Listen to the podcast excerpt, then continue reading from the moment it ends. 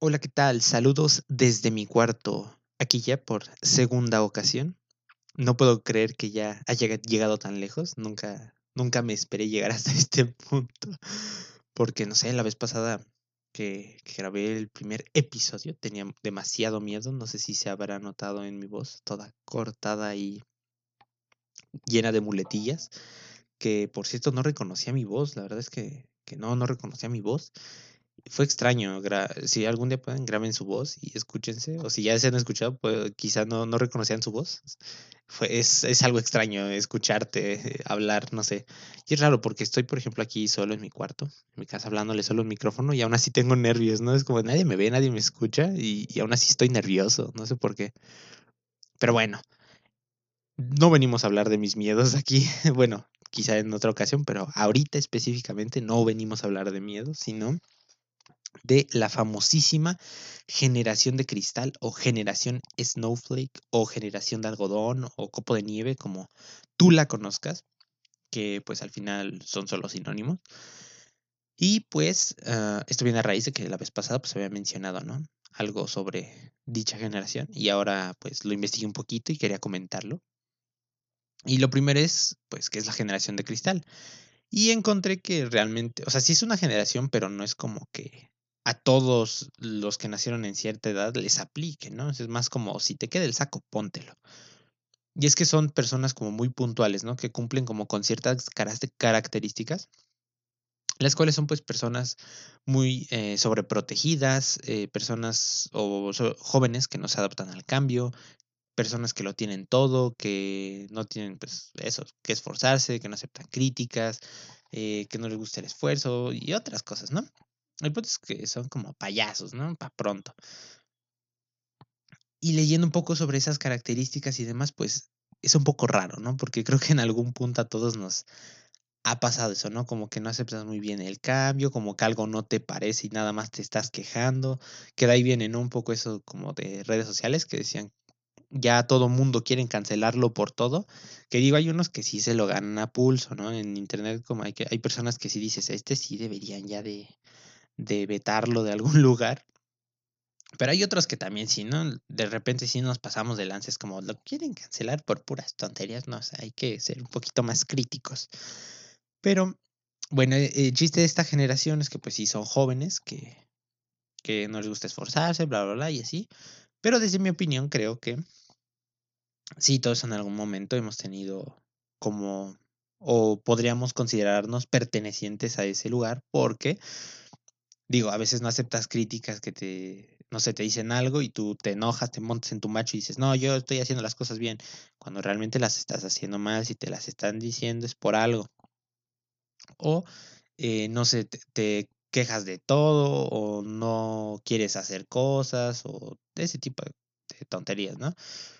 Pero digo, también es raro porque se supone que la generación de cristal son personas que se quejan de todo, ¿no? Que se quejan demasiado. Pero igual Digo, antes a los jóvenes no los dejaban como expresarse o quejarse, cosas así. Digo, de repente te cuentan cosas tus papás o tus abuelos así de que apenas ibas a decir algo y ya te estaban acá soltando el cachetadón guajolotero. Pero ahora te dicen, no, si tienes dudas sobre algo, pregunta. Si algo no te parece, dilo, externalo. Y tú dices, oh, claro, tengo el poder. Y de repente, ah, ¿sabes qué? Eso no me gusta. Y te dicen, ¿Qué? Nada más te quejas de todo, que no sé qué, y es como de, pero si tú me estás diciendo que si algo no me gusta, que lo diga. O te dicen, no, claro, si tienes dudas, pregunta o así. Y de repente tienes duda en algo, oye, ¿eso cómo se hace? ¿O qué es eso? O así. ¿Qué no sabes? ¿Por qué preguntas tonterías? Es como de, pues no sé. Y de ahí es también como de, a ver, o sea, hay que ponernos de acuerdo. O, está bien preguntar, o está mal, o está bien quejarse, o está mal quejarse. Que digo, también hay de quejas a quejas, ¿no? También, o sea, es como llegas y dices, no, sabes que esto no me parece porque así es, y no llegas y, no, pues es que eso no me parece, quítalo a la ver. No, pues tampoco, ¿no? Digo, hay formas, hay formas, somos gente humana y civilizada. También digo, muchos jóvenes hemos pecado de nada más llegar, decir esto no me gusta, quítalo, llévatelo, cancélalo, cosas así. Digo, no, también hay formas, ¿no? Y digo, quizá también por eso dicen que la generación de cristal es así, ¿no? Porque sobre todo veía una analogía, ¿no? Que en Estados Unidos la llamaban snowflake porque decían que son jóvenes que se creen como muy únicos, especiales, así como copo de nieve, pero son igual de frágiles, ¿no? O sea, que apenas los tocas y ya se deshacen. También los llamaban este, mazapanes o generación mazapán, una cosa así, ¿no? Que bien fácil se desmoronan. Y digo, pues, o sea, digo, hay personas que sí, que sí lo llevan como a ese extremo de que por cualquier cosita ya, ya se sintieron, ya no pueden seguir con su vida o así. Digo, no hay que llegar a ese punto. No es necesario. Todos pues hay que vivir tranquilos y felices, ¿no? Digo, hay cosas que en la vida no te van a gustar, pero pues hay que saber convivir con esas cosas. Y digo, si te vas a quejar, pues quéjate, pero de forma correcta. Tampoco es como que tienes que hacer todo un desastre por algo pequeño. Digo, hay cosas que sí ameritan, que sí hagas un escándalo y que sí se hagan cosas grandes, evidentemente, pero no todo. O sea, ya el hecho de que por cualquier cosita te quieras quejar, o sea, digo, también hay que tener algo de criterio, ¿no? Pero digo, todos hemos pecado de eso, porque hasta veces, ¿no? Eh, decimos, no, ya soy grande, voy a hacer lo que yo quiera y así, y al final pues le vas a pedir ayuda a tus papás, ¿no? O sea, es como, o sea, si puedes o no. Y digo, yo lo he hecho, ¿no? Es como de, le digo a mi papá, no, ya soy un adulto, yo me voy a cuidar solito. Y a la media hora, oye, pa, este, ¿qué hay de comer, no? Este, tengo hambre.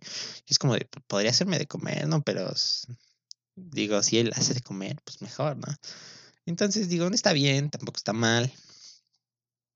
Hay que encontrar el equilibrio en eso, en el saber hablar, externar tu opinión, no, no ser tan, tan, no sé cómo llamarlo, como frágil. No, no quiero decir frágil, sino que, que no todo te, te, te tiene que causar algo malo, ¿no? O sea, no todo tiene por qué eh, afectarte, o sea, tomar las cosas, pues, lo, lo, mejor que puedas, de la forma más positiva. No tienes que estarte enojando por todo lo que no te parece y decir, no, ya, este, si esto no me gusta, no tendría por qué existir. Digo, tampoco, ¿no? O sea, si no te gusta, pues puedes decirlo de, de una forma humana, civilizada, y ya, o sea, seguir con tu vida. Pero bueno, eh, recuerden, eh, no, no, sean extremistas, no, no hagan locuras y, y, pues cuídense. La verdad es que nunca esperé eh, volver a hablar y si alguien este, está de acuerdo con lo que dije, pues bien, y si no, también, porque la verdad es que aquí pues no es como que te puede escuchar aquí mientras hablo y, y ponernos a hablar así, pero pues si, si te agrada lo que dije, pues házmelo saber. Si lo compartes también. Y si no, pues también, ¿no? Dime, aquí sí estoy de acuerdo y acá no, porque eres un menso. Y yo sabré escucharlo. Pues bueno, gracias por oírme, gracias por darme estos ocho minutos, bueno, poco más de ocho minutos de tu vida. Te lo agradezco, en verdad, de todo corazón. Y pues nos vemos. Ya veré qué se me ocurre, eh, ya veré a ver qué cosas se me ocurren hablar la, la, la próxima ocasión. Y pues bueno, ya nos estaremos escuchando. Nos vemos. Hasta luego y que sueñes con los angelitos.